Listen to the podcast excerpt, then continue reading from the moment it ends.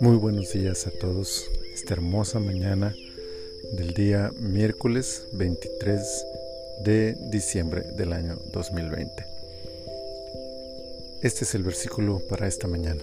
Primera de Juan, capítulo 3, versículo 16, que dice, En esto hemos conocido el amor, en que Él puso su vida por nosotros, también nosotros debemos poner nuestras vidas por los hermanos. Todo en Juan es amor, pero quien perciba el amor como algo meloso y tierno, lleno únicamente de palabras cariñosas y elogios, no entiende en realidad lo que es el amor. El amor, desde la perspectiva del apóstol Juan, es conocible, por eso dice él, en esto hemos conocido el amor. Conocer es una relación, es una experiencia, es contacto visible y palpable. Conocer es comprobar y comprobar, comprobar es razonar. No solamente son emociones, son acciones también. Juan dice que el amor es conocible en un hecho específico, en que Él puso su vida por nosotros. Una acción específica, concreta, real. Yo puedo entonces conocer el amor de una persona por sus hechos hacia mí. Entre los muchos actos que alguien puede realizar intentando mostrarme su amor, el más grande e incuestionable hecho es la entrega de sí mismo. Poner la vida en un acto de sacrificio es la más alta muestra de amor, y la grandeza del amor de Dios va más allá cuando descubrimos que no merecemos tal muestra de amor de parte del trono de Dios. Para algunos esto ya es una gran lección con la cual vivir agradecidos el resto de nuestras vidas. Sin embargo, este no es en realidad el tema del escritor. La primera parte de este versículo sirve solo de argumento para lo que realmente está queriendo decir el apóstol del amor. Él dice, también nosotros debemos poner nuestras vidas por los hermanos. En realidad, Juan nos quiere llevar a entender que como hijos de Dios, la misma clase de amor que lo desborda a Él y lo llevó a dar su vida, debe habitar en nosotros.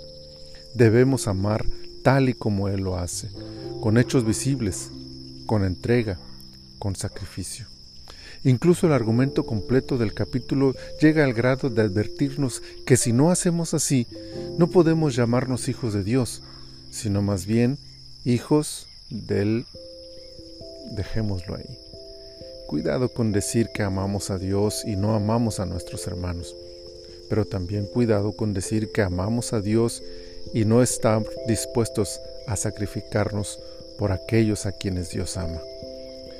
Muchos estamos dispuestos a dar nuestras vidas por Dios, pero no por nuestro prójimo.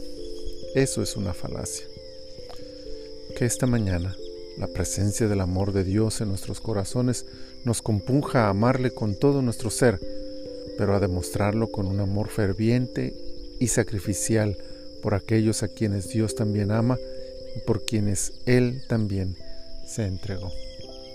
Qué hermosa mañana y qué hermosa oportunidad tenemos hoy de demostrarle a Dios cuánto lo amamos, amando a todos aquellos que están a nuestro alrededor.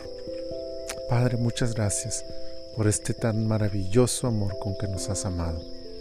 Nosotros no tenemos forma alguna de poder recompensar lo que tú has hecho por nosotros. Solo podemos amarte con la misma pasión y con el mismo efecto con que tú lo has hecho, demostrándotelo, Señor, con nuestras acciones.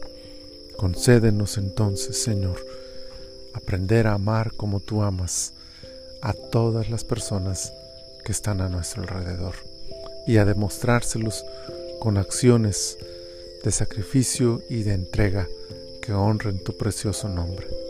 Muchas gracias te damos, Señor, por este hermoso día que nos das. Por Cristo Jesús. Amén.